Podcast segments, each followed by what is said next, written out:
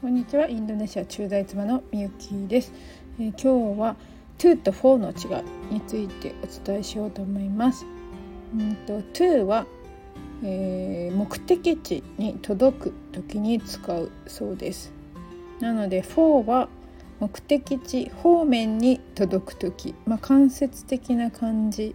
に届く時に4を使うだそうです。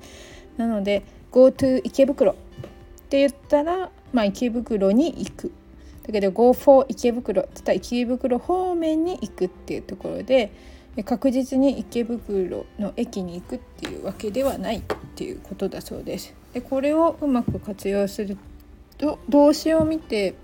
文章の中でどっちかなって考えることができるそうです。例えば「I gave the present なんとか him」だったらプレゼントをあげる彼にあげるってなると直接彼に届くので to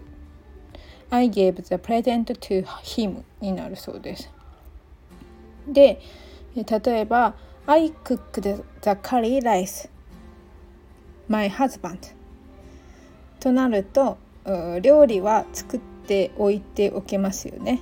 なのでこの場合は直接届くっていうことではなくなるので I cook the curry rice for my husband という形に変わるそうです。で例えば「とう」とか教えるっていうのは「I taught English ほにゃらら my son」ってなった時も教える相手っていうのは、えー、直接いるわけですから必ず「to」が来るっていう感じですね。I taught English to my son っていう形になるそうです。なのでこれを使うとなんかこう何て言うかな熟語みたいに覚えなくても「to」か「for」か考える力がつくそうです。でもね私の中で、えー、まだちょっと難しいなって感じました なのでまあ是非参考にしてみてください。ご視聴くださりありがとうございました。